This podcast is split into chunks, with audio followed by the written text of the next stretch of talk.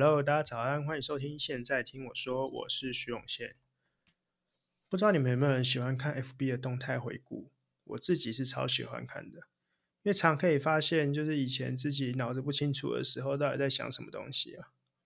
而且我相信大家都已经有那一种众人皆醉我独醒的一个特殊时期，反正就会觉得全天下都是笨蛋，只有我自己看得清楚社会的真相。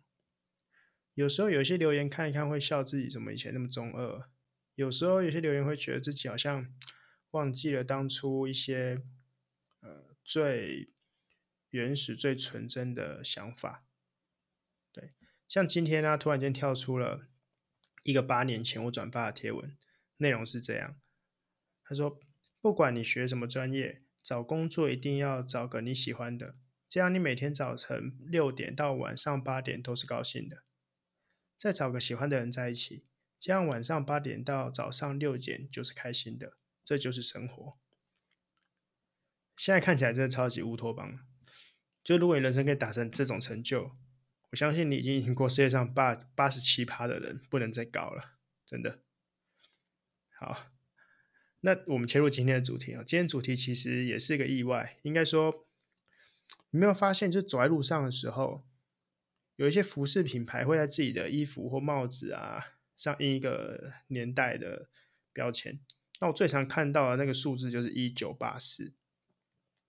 但有可能是我最近被神力女超人一九八四洗脑了，或者好像有看过一九八七或八八之类的。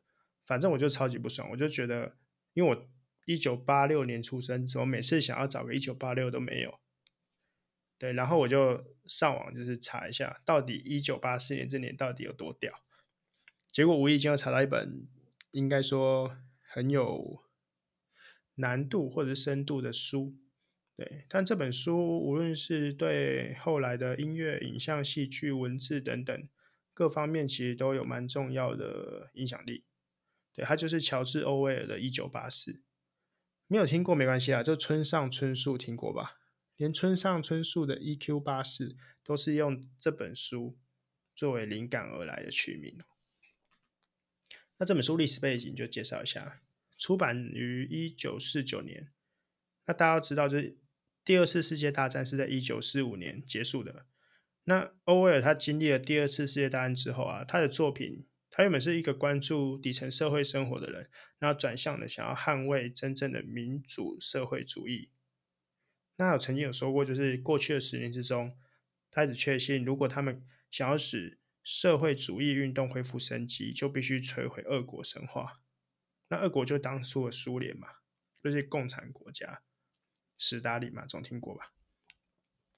所以，反正这本书的重点啊，就在探讨政府的权力过分伸张、极权主义，还有对实施那种压制性统治的风险。他就是用二战过后的就是平行宇宙的概念，就描述身处极权社会的那种无奈感。反正就是类似现在那种架空小说啊，幻想一个新的世界观嘛。对，就在一九四九年的时候，其实算是真的是超厉害的。他算是反乌托邦的三大名著之一。对，好，那在一九八四。这本书里面，社会的人民啊是没有任何隐私的，甚至连思想都是一犯罪的一部分。对，然后简单故事剧情的介绍就是，反正就是英国二战之后，它变成一个超级大国、大洋国的一个省。反正故事剧情就是，全世界打完战争之后，就变成有三个国家这样子。那整个国家都是由党来做支配啊。然后他就雇佣那种思想警察去迫害个人主义以及独立思考者。那里面有个老大哥，他是党的领导人，喜欢强烈的个人崇拜，但是他可能根本就不存在。那里面最有名的一句话就是：“Big Brother is watching you”，就是无论你在做什么哈，党都在看着你。吃饭的时候看着你，上班的时候看着你，你走路过斑马线的时候看着你。对，你自己深夜在锻炼手臂的时候，他也看着你。我老天，什么时候都看着你，对不对？这种压力，你不说我还会在当兵。小说的主角啊，是温斯顿·史密斯，是一个外围党员。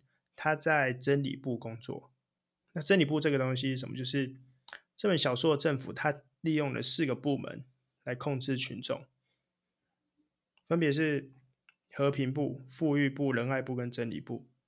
那和平部它其实负责战争，那富裕部的话，它是负责经济事务，但它其实就是定量配给啊，令人民饥饿。你知道为什么要令人民饥饿吗？你有听过饱暖思淫欲，所以你吃不饱，什么欲望都没有了。对，那仁爱部呢，他就负责法律跟秩序，反正就是法律跟秩序的相反是酷刑跟洗脑了。那他就是各种变态酷刑逼你改观嘛，对不对？你就说，例如说你因为你宁死不屈，好，假设你今天有惧高症，你就把你丢去无限无限次数狂做大怒神，做到你生痔疮为止。对，你抓坏整个神经都崩溃说，我相信什么什么什么什么，你的坚持应该后来就完全不重要了。好，那主角的真理部。他其实负责新闻、娱乐、教育跟艺术，简单说就是宣传啦。啊，问题他怎么宣传？他真理部的宣传其实很简单，就是修改历史啊。他的工作就是重新编写过去的报纸，好让历史记录那一如往常的支持政党发展的路线。对，真理部的工作者就是视这个行为叫做纠正错误。尽管他们是用假的资讯，但是反正你跟我不一样。跟党不一样啦，就是纠正错误。哎，那你们有没有发现，我们日常生活中好像也蛮蛮常被纠正错误的。反正我们现在就是大家工作都很累嘛，所以我觉得人们往往就是常常会选择一个最容易取得、最懒的方法来吸收资讯来源。啊，什么最简单？就新闻嘛。现在新闻很好取得啊，你不用看报纸啊，你就打开电视就可以看了，打开手机。点开网页都帮你整理好了，你根本就不用做功课，就动一动手指就可以了。不像我现在查什么一九八四的内容，那翻网页啊、翻资料翻的要死，不用，你就打开什么 Light Day 看一下新闻焦点，对不对？那你就觉得说，OK，我已我已经哦关心了今天的时事，我已经是个社会人，满足。你再懒一点，就躺在床上点开我 Podcast，是不是连一九八四你都你都完全懂了？你这样还可以。明天跟隔壁心仪的女同事可以胡乱一下，说：“哎，我跟你讲一本书，叫《一九八四》，是讲反乌托邦的。”哇，他对你的眼神完全不一样了，对不对？好，扯回来，就是我，就是大家有没有想过，就是如果一个来源啊，一个新闻来源，如果一定要被掌控，其实可以完完全全的彻底对一个人做思想洗脑这件这件事。我们看前阵子那个中天新闻就。就知道假新闻他妈一直报，对民众还是还是软性啊。反正我曾经去小吃店还是什么的，我看那小吃店阿姨永远都妈都开着中天新闻无限轮播啊，对。然后他那个内容反正就是一直往你脑中伸出压压挤啊挤啊这样子努力填充，对不对？三我我看报，我记得好像三月份的时候吧，新闻八十八点三八十八点三十一趴都在报道韩国语。你可以忍受一个新闻打开有八十八点三一趴的时间，都是韩国瑜在你脑子里面挤啊挤啊压压这样填充你的脑内，这样差点看完差点以为台湾只有一个政治人物。对，所以我说中天被撤照也不是完全没有理由的嘛。好，那是不是很多人就是看到？看到这本书，好像有一种似曾相识的感觉，然后你就往遥远的西方、遥远的啊不对对岸看过去，对，是不是感觉来了？简单的说，哈，这本书描述的非常接近集权统治的国家啦，对。但但我跟你说个有趣的哈，中国政府不进这本书，对我这也是上网查的资料，就是为什么？因为。因为中国的审查机关对于受众的阅读能力一向评估不高，他们就是觉得哈，中国的普罗大众啦，没有办法将欧威尔的这本书所描述的政治局势跟现实的那个政治气候做出连接。但如果你去网络上帮他散播这种言论，你马上就被封杀了。反正就像连连看呐，当然你就不知道连到哪里，但你告诉他正确答案就死定了这样子。对，简单的说就是看不懂啦。那你知道党最喜欢这种看不懂的人了，因为看不懂没关系啊，我可以用我自己最简单的言语来告诉你党的优秀。